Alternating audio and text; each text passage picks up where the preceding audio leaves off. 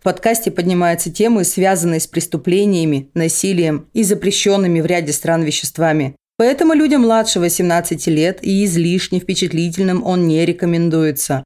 Ведущие гости подкаста против насилия призывают лишь к добру. Все материалы извлечены из открытых источников и предназначены исключительно для ознакомления. Соблюдайте законы вашей страны, наливайте чаек-кофеек и приятного прослушивания. Всем привет, с вами подкаст «Булочка True Crime» и я его ведущая Ксюша. Чё, ковошки, как делишки? У нас сегодня очень интересное дело, очень интересный кейс. Ненавижу, блин, когда говорят кейс про преступление. Мне кажется, это из каких-то далеких-далеких времен. Вот тогда, лет 10 назад, так можно было говорить, сейчас нет. Меня немножко раскрою, как я вообще пишу все э, сценарии. Я перед тем, как начать изучать нового убийцу, сначала смотрю его фото, а только затем начинаю изучать его жизнь. И не начинаю обычно читать э, с убийств. Там, я начинаю с э, родился, женился, где жил, с кем, в какое время. И окружающие фото этого человека, то есть из его жизни. Смотрю обычно, думаю, что это за человек, как он выглядит, э, что о нем могут сказать фотографии фотографии. И врать не буду, конечно, я знаю, что это человек-убийца, да, и не просто же так я решила посмотреть какие-то рандомные фото какого-то человека в интернете. Но меня всегда интересует, э, что я вижу в самом начале и какое мое первое впечатление об этом человеке. Сегодняшний безумец, о котором я расскажу, э, мне он представился изначально по фото со своей свадьбы. Что я увидела? Я увидела мужественного мужчину, который выступает в роли истинного джентльмена. В его темном костюме я ощутила вот э, элегантность и изысканность. То есть он прям прекрасен. Он на этом фотографии в застегнутом пиджаке, который подчеркивает его фигуру. Знаете, это не просто какой-то пиджак, который где-то взяли, купили, надели, и он пошел, да? А он был ему по форме, он был ему прямо вот по нему сшит. Также у него была элегантная галстук-бабочка, бутоньерка была прикреплена к пиджаку такой стеклянной булавкой. Ну, изысканность, утонченность и уверенность в себе. Вот в каждой его черте лица можно заметить нотки самоуверенности и какой-то интриги, которая вот она взаимодействовала с моим воображением и рисовала очень такой интересный образ красивого мужчины. Вот без сомнения он привлекает внимание, очень привлекает привлекательный мужчина. Если не знать, кто это, то в принципе можно подумать, что на нас смотрит какой-то поэт или ученый, или это просто какой-то очень веселый работяга, который является душой компании. Но если бы это было так, то и серии подкаста про него бы не было, да, это мы прекрасно понимаем. Вот насколько обманчива внешность. И, кстати, на обложке подкаста то самое фото, которое очень долго рассматривала, потому что оно привлекло мое внимание. А зовут этого мужчину Питер Сатклифф. И он известен как йоркширский потрошитель. Период с 75 по 80 год он убил не менее 13 женщин и пал на 7 других. Почему не менее? Вот столько он признал, а возможно было и больше. То есть он признал ровно то,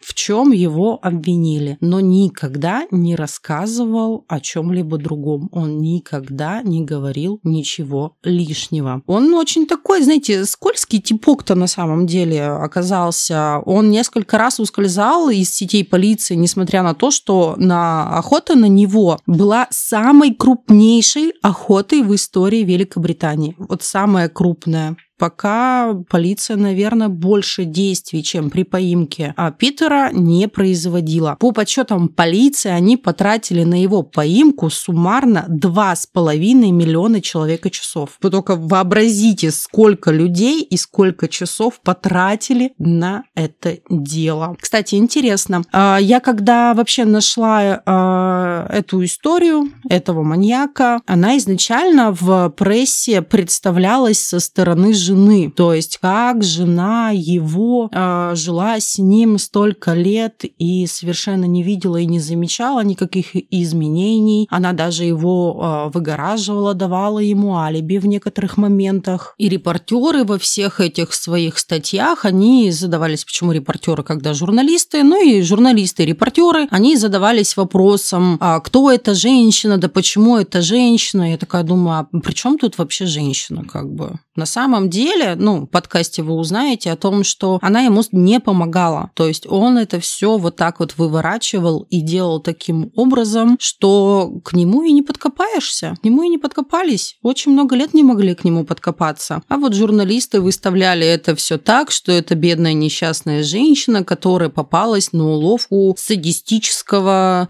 такого очень коварного человека. Я пока читала, я даже вспомнила стих Соломоновой там такие строчки интересные есть. «Жестокий жребий мой таков, пора обзавестись нашивочкой. Я выбираю мудаков и выбираю безошибочно». И знаете, вот когда я читала, я такая думаю, ну, блин, ну такого не может быть. Короче, ладно, все, а, начинаем нашу историю, потому что что-то мое вступление немножко затянулось. Все, приступаем. Небольшая вставочка от меня, возможно, будет с этой момента немножко отличаться звук, потому что я умудрилась сначала записать не на микрофон. Все, начинаем. Питер Уильям Сатклифф родился 2 июня в 1946 году в городе Бингли, графство Западный Йоркшир в Англии. Его родители были Джон и Кэтлин Сатклифф, Питер вырос с двумя братьями и тремя сестрами в очень набожной католической семье простого рабочего. Его мать, которой он очень восхищался, была жертвой домашнего насилия. Отец был пьяницей и тираном. И страдала не только мать, попадала и детям. Садклифф также пострадал э, от рук отца, что, конечно же, обязательно, но э, издевательства именно над Питером были больше, чем над другими детьми. Это отмечал в дальнейшем э, его брат. Его интервью я также вам расскажу и прочитаю, поэтому все узнаете. И Питер страдал больше других детей. Почему, до сих пор неизвестно. Возможно, отец предполагал, что Питер не его ребенок, так как он всегда мать обвинял в изменах. И отец настолько ненавидел Питера, что однажды во время Рождества, когда они сидели за рождественским столом, Питеру было всего пять лет, отец разбил пивную кружку об его голову. Как вспоминает его брат Карл Садклифф, это было вот так. Это было за рождественским обеденным столом. И это был один из тех больших массивных стаканов с ямочками внутри. Это было из-за чего-то и ни о чем. Это действительно очень сильно запомнилось мне. Так что вот такая история. Можете себе представить, в какой семье он жил. Утверждалось, что Питер стал извращенцем после того, как отец поймал их маму на измене и разоблачил ее перед всеми детьми. Как это было было. В 70-м году отец Садклифа выдал себя за любовника своей жены. Он заманил ее в местный отель и взял всех детей, которые у них тогда были, и старый млад, чтобы они были что? Свидетелями того, как он разоблачит ее неверность. Он со всеми детьми пришел в этот э, отель, нашел ее там одну, и предъявил ей ее пеньюар, который принес из дома. Там он ее достаточно таки жестоко избил, естественно, кричал, что «Дети, посмотрите, ваша мать проститутка, какой ужас». Но при этом он с ней не разводился и развода не давал. В своем интервью Карл это брат Питера, того самого потрошителя, вообще говорил, что на самом деле это отец был бабником, и он был вообще очень ужасным человеком. Он в том числе приводил женщин, своих любовниц, а может быть и проституток к ним домой. И мать это все видела. И тем самым, вот когда он э, устроил это представление в отеле, это было для того, чтобы очернить ее в глазах детей. Но дети и Питер и Карл. Других интервью я не нашла, только этих двух людей. И как раз дети утверждали, что мать-то была самым добрым человеком на земле, а отец был чудовищем, и мать не изменяла. Максимум она ходила выпивать в бар вместе с какими-то мужчинами, и то для того, чтобы не изменять ему, а чтобы как раз э, сделать ему больно, чтобы он типа понял, что не нужно ей изменять, что это больно. Ну, это какие-то очень странные взаимоотношения между отцом и матерью, свидетелей мало, так что вот что знаю, то и вам и рассказала, выводы делайте сами. Для меня же такие взаимоотношения выглядят как типичная серия мужского-женского. Вот как-то так примерно. А, я сходила с ним в бар для того, чтобы показать ему, как это больно, потому что он домой водит проституток. Странно, очень странно. Также в этом интервью брат Питера Карл сказал, что он не понимает, почему отец был таким жестоким, ведь его дедушка всегда был добрым и очень спокойным. И семья семья отца была спокойной, доброй, они были примерными католиками и хорошо жили, и там никто не пил, и не было никаких драчек-ругачек. И, кстати, также Карл отметил, что вполне возможно Садклифов намного больше, чем он думает. То есть, э, что отец плодил детей направо и налево. Также он рассказал историю, что на какое-то время отец съехал к женщине напротив и жил там какое-то время. Но, думаю, про семью Саклифа все нам ясно и очень даже понятно. Давайте возвращаться к нашему Питеру. Когда ему было 4 года, его отправили учиться в католическую начальную школу святого Иосифа, и сообщается, что там над ним жестоко издевались. Били, ставили голышом на холодные камни на колени, оставляли в комнатах в углу.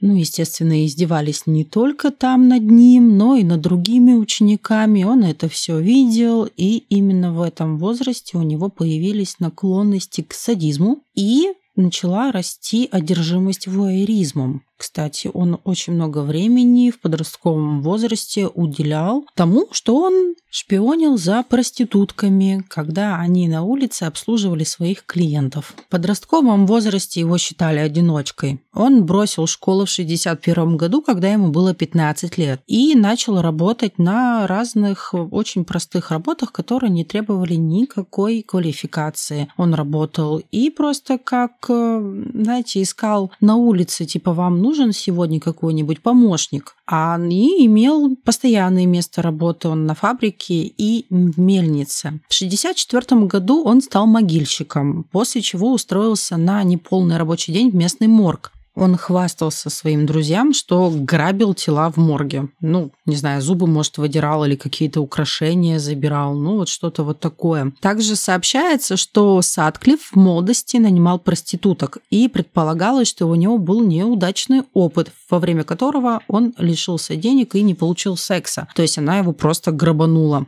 Но правда это или неправда мы не знаем. Может быть, это даже и фантазия, это я откуда-то выдернула. Поэтому, ну, такая история, в принципе, могла быть, да, 60-е годы разгул преступности, все дела, не очень благополучный район, не очень благополучный город. Так что такая история вполне могла быть. Да и вообще это в принципе вяжется в контексте данного рассказа, что его грабанула проститутка. Не зря же он потом их э, не любил, он именно на них нападал. Но, опять же, эта история совершенно не отвратила его от обращения к жрицам любви да, то есть он, в принципе, их и дальше нанимал, и также продолжал за ними подглядывать, как они работают и обслуживают своих клиентов.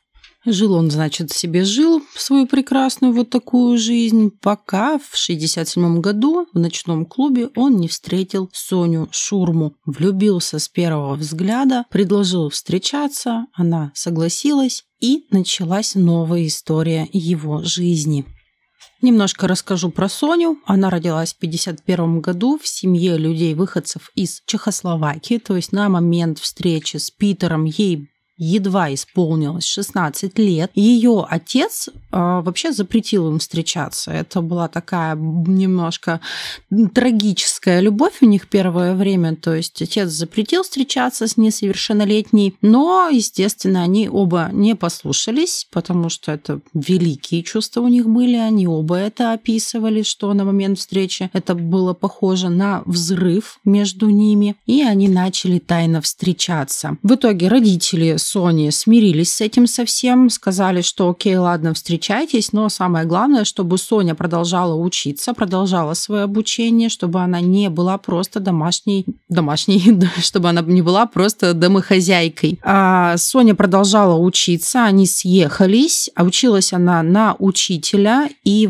именно в момент а, обучения поменялся ее характер как-то странно я выразилась. То есть вот когда она училась на учителя, у нее стало меняться, в принципе, мировоззрение и характер стал меняться. И ей поставили диагноз параноидальная шизофрения. То есть из милой, доброй, очень домашней такой девочки она превратилась в злобную, истеричную. У нее были неспровоцированные вспышки ярости и агрессии. И иногда ее муж, то есть, ну, нет, на тот момент он еще был ее будущим муж, то есть они еще встречались, они не были женаты, они поженились, кстати, 10 августа 1974 года, то есть через 7 лет после того, как они познакомились. И э, вот еще когда Питер был ее будущим мужем, он как вот он описывал, а, приходилось сдерживать ее физически, прижимая руки к бокам, и ему едва хватало сил на то, чтобы ее удержать. Пара, как я и сказала, поженилась спустя 7 лет отношений, и у них никогда не было детей. Они не смогли родить.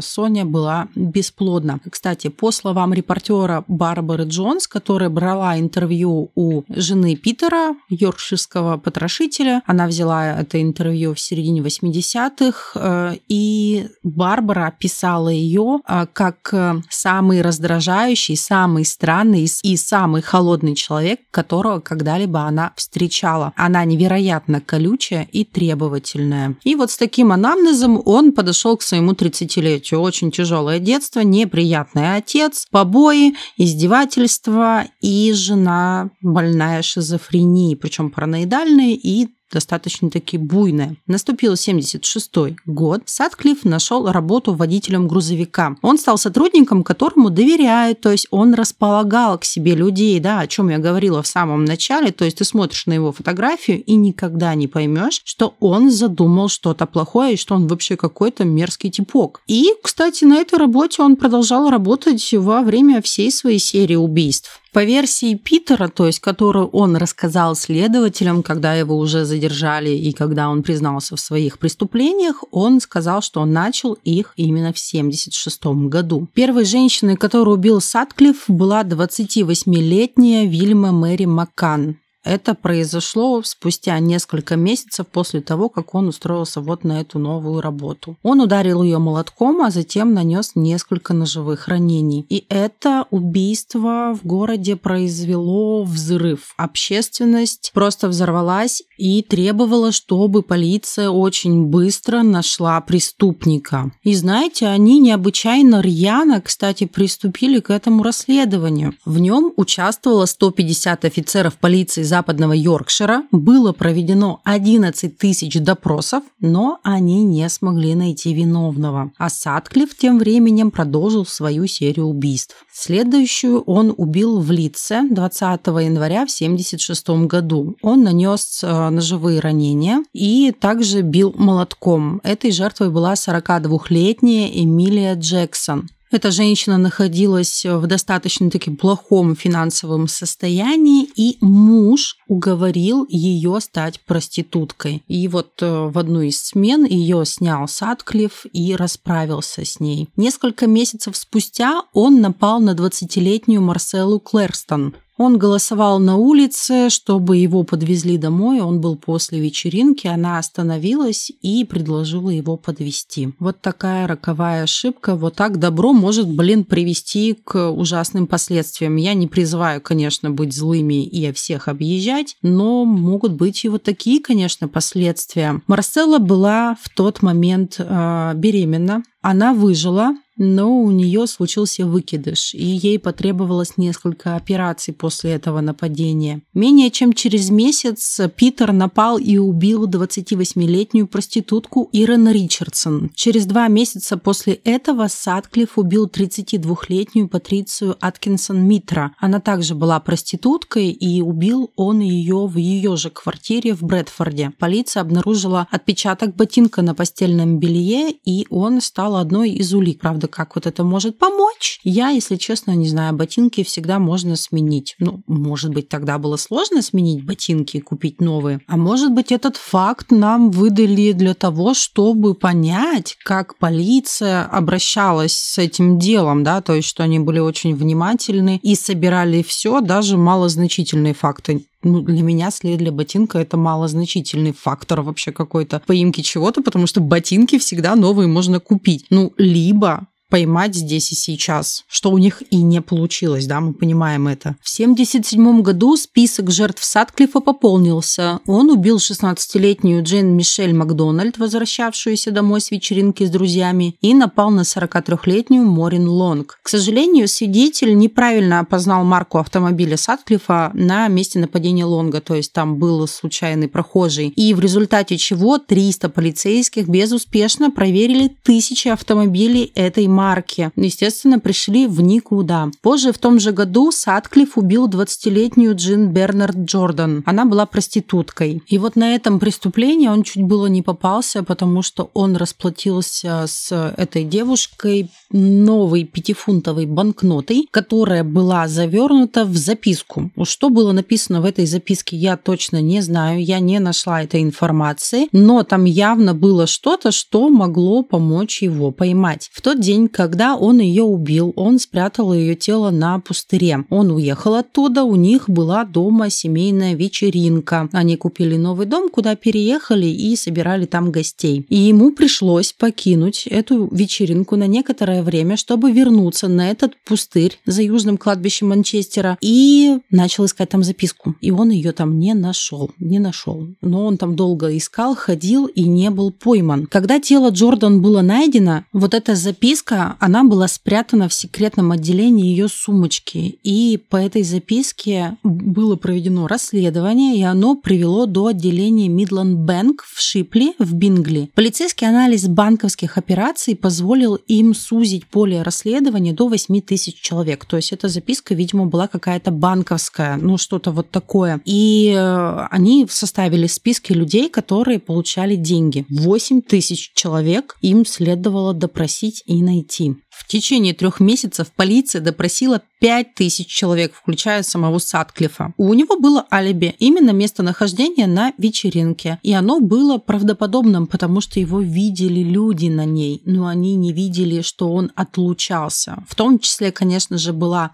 допрошена его жена, и она подтвердила, что он там был. Да и гости подтвердили, что он там был. Допросили, но не был пойман и разоблачен. Очень печально. Прошло не так много времени после его последнего убийства и вот этого допроса. И в декабре этого года Садклифф напал на Мерлин Мур, 25-летнюю девушку. Она работала проституткой, он ее снял. К счастью, девушке удалось сбежать он на нее напал, она оказала, естественно, сопротивление и убежала. К счастью, она пошла в полицию и сообщила о нападении. Тут же прибыли сотрудники полиции на место преступления. Им удалось снять следы протекторов, которые там были в том месте, которое она указала. Анализ показал, что это те же самые шины, что были на других местах преступления, а также девушке удалось очень подробно рассказать, как выглядел мужчина и какая была у него машина. Самая большая ошибка, которую совершила полиция, произошла в 1979 году, когда помощник главного констебля полиции западного Йоркшира Джордж Олдфилд, который вот руководил охотой непосредственно на Садклифа, он был обманут пленкой мистификации и двумя письмами, которые были отправлены из Сандерленда, которые якобы были отправлены самим потрошителем. За очень короткий период времени Садклифф э, совершил четыре нападения, четыре убийства. Он убил 21-летнюю Иван Н. Питерсон, 18-летнюю Елену Ритку, 40-летнюю Веру Эвелин Миллоуд и 19-летнюю Жозефину Н. Уитакер. И вот после такой серии убийств полицейские получают пленку, на которой прозвучал мужской голос и сообщал. «Я Джек. Я вижу, что тебе не удалось меня поймать. Я испытываю к тебе величайшее уважение, Джорд, но, господи, сейчас ты не ближе, чем 4 года назад, когда я только начал». Эксперты предупреждали Джорджа, что это лишь розыгрыш, но Олдсфилд настаивал, что нет, что это настоящий убийца, ему прислал это сообщение, что он просто над ним издевается, и что нужно искать именно такого человека с таким голосом. На основании записанного сообщения полиция начала поиск мужчины с акцентом Уэрлсайда и мистификатора вот этого человека, который прислал это сообщение голосовое, прозвали Уэрлсайд Джек. После этого голосового сообщения в марте 1978 года неизвестный также отправил два письма в полицию и в газету Daily Mirror. И он хвастался своими преступлениями. Письма были подписаны как Джек Потрошитель, за что убийца получил еще одно прозвище Йоркширский Потрошитель. И по этому прозвищу он сейчас и известен. Ошибку Олфилда назвали одной из крупнейших в британской криминальной истории. Но многие все же его считали э, высококлассным полицейским и давали скидку, что в принципе каждый может ошибиться. Да? Джордж Олфилд был полицейским старой закалки с 30-летним стажем. Он был преданный своему делу. У него вообще была вот над этим делом, которым он работал над своим последним вот этого потрошителя, она была, у него идея такая, как бы правильно выразиться, как одержимость, что ли, что он, он прямо был одержим этой идеей поймать этого человека. Он работал по 18 часов в день и лично посещал родителей шестой жертвы жертвы и обещал им, что он поймает убийцу. Его команда из 200 человек в конечном итоге провела 130 тысяч интервью, посетила более 23 тысяч домов и проверила 150 тысяч автомобилей. Позже, в том же году, у Олфилда в возрасте всего 57 лет случился сердечный приступ. И его, к сожалению, отстранили от дела, потому что он серьезно пострадал от этой болезни. Друзья и близкие тогда сказали, что Джордж – это 14-я жертва потрошителя. В принципе, знаете, я с ними согласна, потому что он э, просто убился, чтобы его найти. Он настолько переживал, что у человека не выдержало сердце. Хотя он был молод, и сообщается, что он был, в принципе, здоровым мужчиной. Он не курил, не пил, вел здоровый образ жизни. Вот так э, его довела работа и вовлеченность в это дело. 1 сентября 1979 года Садклифф убил 20-летнюю Барбару Джанин Лич, студентку Брэдфордского университета. Убийство этой женщины еще сильнее встревожило общественность. Они уже долбали полицию во все места, звонили, писали, газеты просто взрывались, почему полиция не может ничего сделать и найти этого убийцу. И после этого убийства Садклифа также дважды вызывали на допрос и отпускали, потому что не было никаких доказательств, что он причастен к этому делу. Да, у полиции не было, сам Садклифф, конечно же, все знал и вел, видимо, себя достаточно таки спокойно, раз своим поведением никак не вызвал беспокойства у полиции. В апреле 80-го Питера арестовали за вождение в нетрезвом виде. И пока он ожидал суда, то есть с момента его задержания до суда какое-то время должно было пройти, он убил 47-летнюю государственную служащую Маргарет Уолс и напал на Упадью Бандару. Ей было 34 года, и она работала врачом, родом она была из Сингапура. Также он напал на Морин Ли, ей был 21 год, это студентка факультета искусств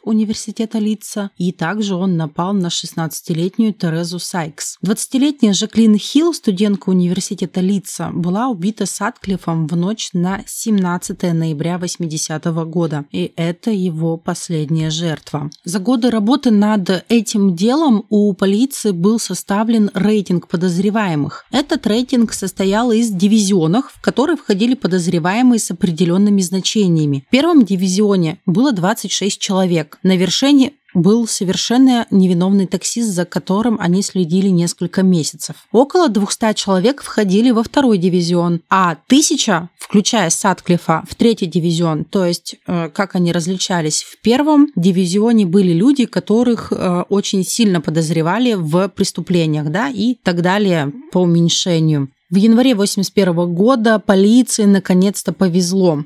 Садклифф был арестован полицейскими в городе Шелфилд. Они увидели, что в машине происходит секс у людей и доставили в полицейский участок. А после его ареста при проверке выяснилось, что номера поддельные у этого автомобиля, в котором он был вместе с проституткой. В своих предыдущих интервью он всегда отрицал свою причастность вообще к проституткам, что он к ним не ходит и не имеет никакого отношения. Но Тут-то уже его поймали с поличным и решили поговорить с ним снова. Офицеры приехали в полицейский участок Дьюсбери, то есть полицейские те, которые занимались делом, да, те, которые непосредственно искали потрошителя. Вот их вызвали, и они приехали в этот участок, где задержали Садклифа. Они, значит, осмотрели машину, и обнаружили в бардачке отвертки. И тем временем офицеры Шелфилда, узнав, что Садклифф подозревается в убийстве, что он входит в эту группу лиц, которые, возможно, могут быть потрошителем, они вернулись на место его ареста и нашли там молоток и нож в нескольких метрах от того места, где находилась машина. То есть он успел их э, выкинуть. А еще Садклифф спрятал второй нож в бачке унитаза полицейского участка, когда ему разрешили воспользоваться туалетом. Полиция тут же сделала, мне кажется, вот так вот пу-пу-пу, интересно. Они поехали к жене Садклифа, к Соне, и задали несколько вопросов про ту ночь, когда было нападение на 16-летнюю девочку. И она подтвердила, что он вернулся домой в 22 часа. То есть э, э, показания стали э, сходиться по-другому немножко. И ловушка захлопнулась. Сам Садклифф неожиданно признался и спокойно, очень спокойно сказал детективу-инспектору Джону Бойлу следующее. Все в порядке. Я знаю, к чему вы ведете. Йоркширский потрошитель. Это я. Я убил всех этих женщин. А затем он начал подробную исповедь, которая продолжалась 24 часа. Он попросил привести Соню, чтобы он мог лично рассказать ей, что это он потрошитель. Он очень не хотел, чтобы она узнала это из газет или от полицейских. Ему было важно сказать это самостоятельно ей в лицо. Несколько недель спустя он заявил, что совершить эти убийства ему приказал Бог. Обвинение Садклифу было предъявлено 5 января 1981 году. На суде суде он не признал себя виновным по 13 обвинениям в убийстве, но признал себя виновным в непредумышленном убийстве на основании ограниченной ответственности. Типа он немножко не в своем уме и вообще он сумасшедший. Также он признал себя в семи пунктах по обвинению в покушении на убийство. Обвинение намеревалось принять его заявление после того, как четыре психиатра диагностировали у него параноидальную шизофрению. Но судья первой инстанции, сэр Лесли Бором, отклонил это заявление, настаивая на том, чтобы Садклифа судили присяжные, а не просто суд. Суд длился всего две недели. И Садклифф был признан виновным в убийстве по всем пунктам обвинения и приговорен к 20 одновременным приговорам к пожизненному пожизненному заключению. После суда Садклифф признался в двух других нападениях, но было решено, что судебное преследование за эти преступления не отвечает общественным интересам. Не отвечает общественным интересам, это вот в кавычках, потому что жертвы пожелали остаться анонимными. Они не захотели предъявлять ему какие-либо обвинения, но подтвердили, что нападение было. 68-летний полицейский в отставке Крис Кларк заявил, что Садклифф несет ответственность еще как минимум за 22 убийства и 13 других нападений. Бывший офицер разведки заявил, было бы хорошо, если бы он на смертном одре признался во всех всех своих нападениях и убийствах, которые он совершил. Но этого не случилось. Отчет Байфорда по первоначальному делу потрошителю также показал, что Садклифф мог быть ответственным за большее количество преступлений и и рассказал еще про 13 возможных преступлений. Не 22, а уже 13. То есть разные данные у разных полицейских, они разнятся. В этом же отчете, который предоставил Байфорд, говорилось, что в преступной деятельности Садклифа было необъяснимое затишье между 69 и 75 годом. Да, он тогда впервые попал в поле зрения полиции именно в 75 году. И первое официальное а, признание по нападениям сам а, Садклифф дал за 75 год, то есть что он тогда совершил свое первое преступление. Но он с этим не согласен, Байфорд с этим не согласен. Он говорил, что преступления были все-таки 69 -го года, и поэтому их намного больше. На суде над Садклиффом в 81 году генеральный прокурор сэр Майкл Хейверс, это королевский адвокат, в своем вступительном заявлении сказал вот так о жертвах Садклиффа. Меня это вообще вообще очень сильно возмутило, и общественность тоже тогда в 81 году возмутилась. Сказал он следующее. Некоторые из них, ну, из жертв, были проститутками, но, возможно, самое печальное в деле то, что некоторые ими не были. Последние шесть нападений были совершены на вполне респектабельных женщин. Ну, это вообще, да, типа, никому ни на кого нельзя нападать. Вообще-то, как бы, excuse me, молодой человек. И ему тогда, конечно, напихали херов за воротник. Он извинялся за это. Ну и правильно. Кэтлин Садклифф – это мать потрошителя, умерла от сердечного приступа за три года до того, как Питера поймали. То есть она умерла в неведении, и слава богу. Отец потрошителя дожил до 2004 года, умер в возрасте 81 года. Он знал, что его сын совершал такие ужасные преступления, но никогда за всю свою жизнь не дал ни одного интервью.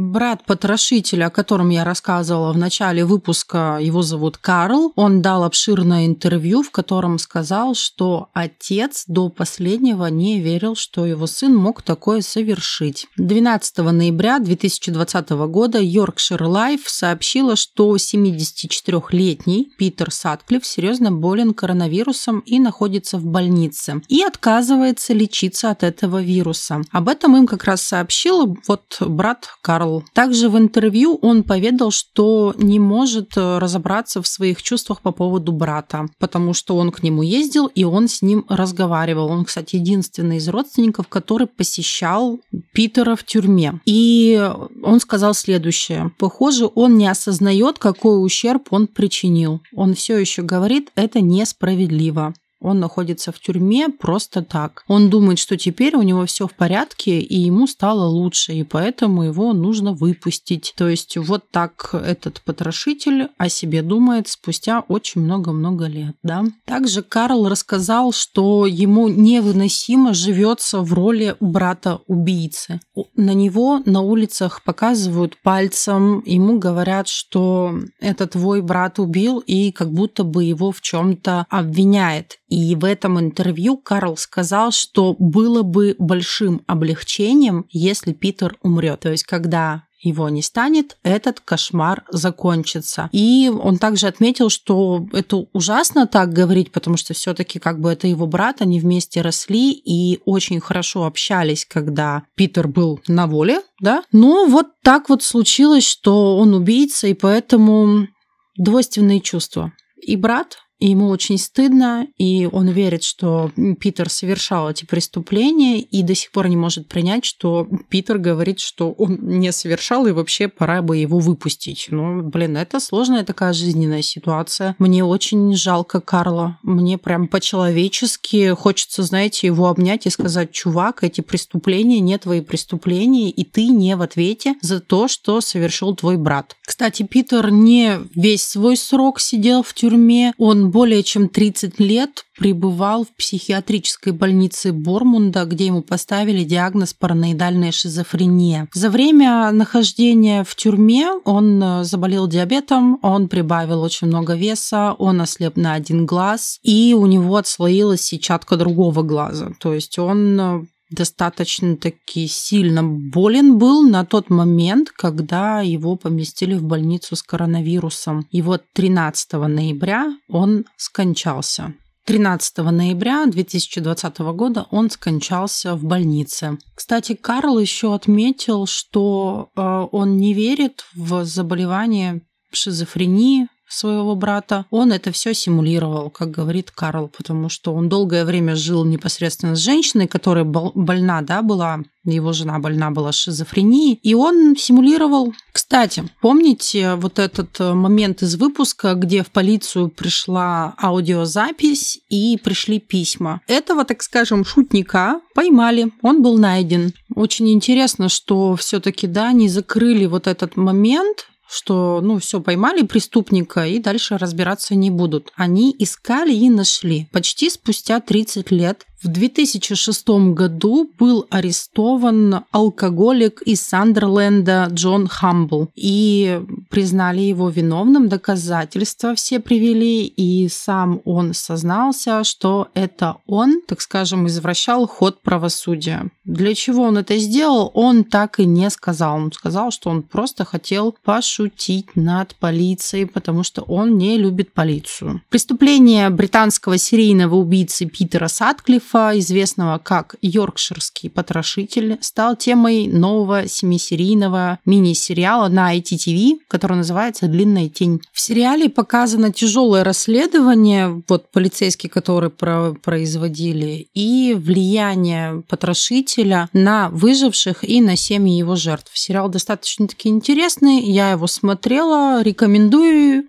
Юлияеву. Вот вопрос интересный. Если вы любите что-то тягомотное, да, рекомендую. Если не любите тягомотину, то нет, не рекомендую. А сейчас всем тем, кто дослушал подкаст до конца, я расскажу просто шокирующую информацию. Когда Садклифф лежал в клинике, когда ему диагностировали непосредственно шизофрению параноидальную, к нему приезжал Севил. Да-да, тот самый Севил из прошлого подкаста, про которого я рассказывала, который растлил и сексуально домогался к более чем 500 человекам в возрасте от 5 до 75 лет. А знаете, почему он к нему приезжал? Потому что на каком-то этапе расследования полиция считала, что Севил может быть причастен к убийствам и исчезновению девушек в Йоркшире. Ну, естественно, до того, как Садклифф был найден и осужден. Дантист даже сделал слепок зубов Севила, чтобы проверить, при наличии следов укусов, кусал ли это Севил. То есть его подозревали в убийстве женщин. Потому что несколько тел жертв было найдено недалеко от дома Севила.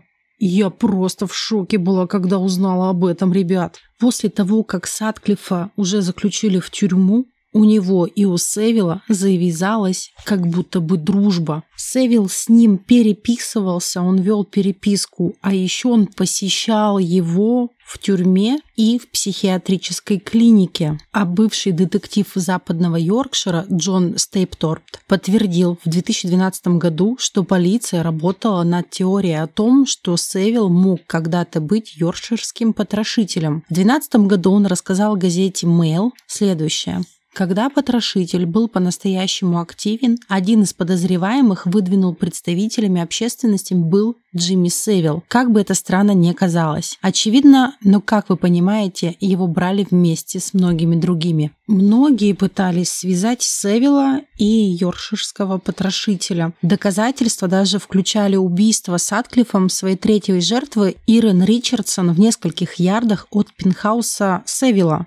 Все теории подвергались сомнению, и не удалось какую-то связь найти между преступлением Севила и Садклифа, но есть задокументированные лично с Севилом встреча их психиатрической больнице. Он туда привел боксера на якобы для того, чтобы помогать э, людям с психическими заболеваниями и представил его Садклифу. Есть фотография, я ее выложу, где знаменитый боксер пожимает руку йоркширскому потрошителю. После того, как он узнал, что это убийца и очень известный убийца, которого он как бы, ну, он не знал его, естественно, лично, мало кто интересуется интересуется такой темой, только мы с вами, да, такие можем в лицо всех узнать. Но вот он не знал. И когда он позвонил Севилу и предъявил ему, типа, а зачем ты это сделал? Севил сказал, ну, да ладно тебе, он э, всего лишь человек, и каждый может ошибаться. Каждый может ошибаться, так считал некропедозоофил Сетклифф. Классно. Вот, знаете, есть такая тема, что алкоголика поймет только алкоголик. Ну а тут такое полное принятие у нас произошло внезапно, да. Не знаю, я бы задумалась, если бы так сильно оправдывали человека, я бы прям задумалась. А задумалась я бы о том, ты кто? Ты такой же? Ты его понимаешь, потому что ты такой или потому что ты святой? Ну, тут должно быть какое-то полное принятие в двух разных крайностях. Либо ты реально всех принимаешь и всех прощаешь, либо ты такой же. Мое такое мнение. Расскажите мне свое. Давайте это обсудим в нашей группе ВКонтакте, куда я вас всех приглашаю. Оставляйте комментарии под постом с этим подкастом. И это интересная тема для обсуждения. То есть, да, когда Севил узнал, что очень страшный убийца, который убил много женщин, а много это, знаете, больше одной, целая. Одна это уже много, а их было 13, да, плюс 7 нападений. А, поехал с ним дружить и переписывался и чем-то помогал, еще и так достаточно таки мерзко подставил человека этой фотографии, где он жмет руку. Ну, такое. Вот давайте это обсудим, это интересно. По традиции нашего подкаста мы называем имена жертв, которые выжили и не выжили. Мы чтим их память. Мы это я и, надеюсь, слушатели подкаста. Посылаем им лучи добра и виртуально обнимаем я точно их всех виртуально обнимаю и скорблю по каждой жертве. Сентябрь 69 -го года. Западный Йоркшир. Девушку называют как «камень в носке», так как Питер Сатклифф напал на нее с носком, набитым камнями. Имя не разглашается. 75 год. Анна Рагульская, 36 лет. Олив Корюшка, 46 лет, Трейси Браун, 14 лет, Вилма Маккан, 28 лет.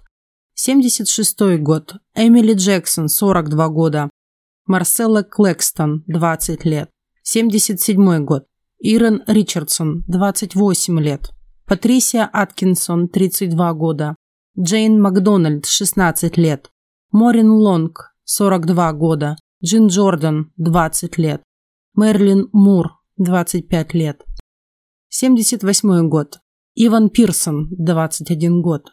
Хелен Рытка, 18 лет. Вера Милроуд, 40 лет. 79 год. Жозефина Уэйттакер, 19 лет. Барбара Лич, 20 лет. 80 год. Маргарита Уолс, 37 лет. Упадья Бандара, 34 года. Мо Ли, 21 год. Тереза Сайкс, 16 лет, Жаклин Хилл, 20 лет. Вот такой ужасный список жертв этого насильника, безумца, сумасшедшего человека. К сожалению, такие люди среди нас есть. К счастью, их ловят. К сожалению, не сразу, к счастью, ловят. На этом, пожалуй, все. Люблю, целую, об- обожаю вас всех. Рада приветствовать в группе ВКонтакте. У нас есть Boosty, где вы можете поддержать мой подкаст. Все, пока-пока.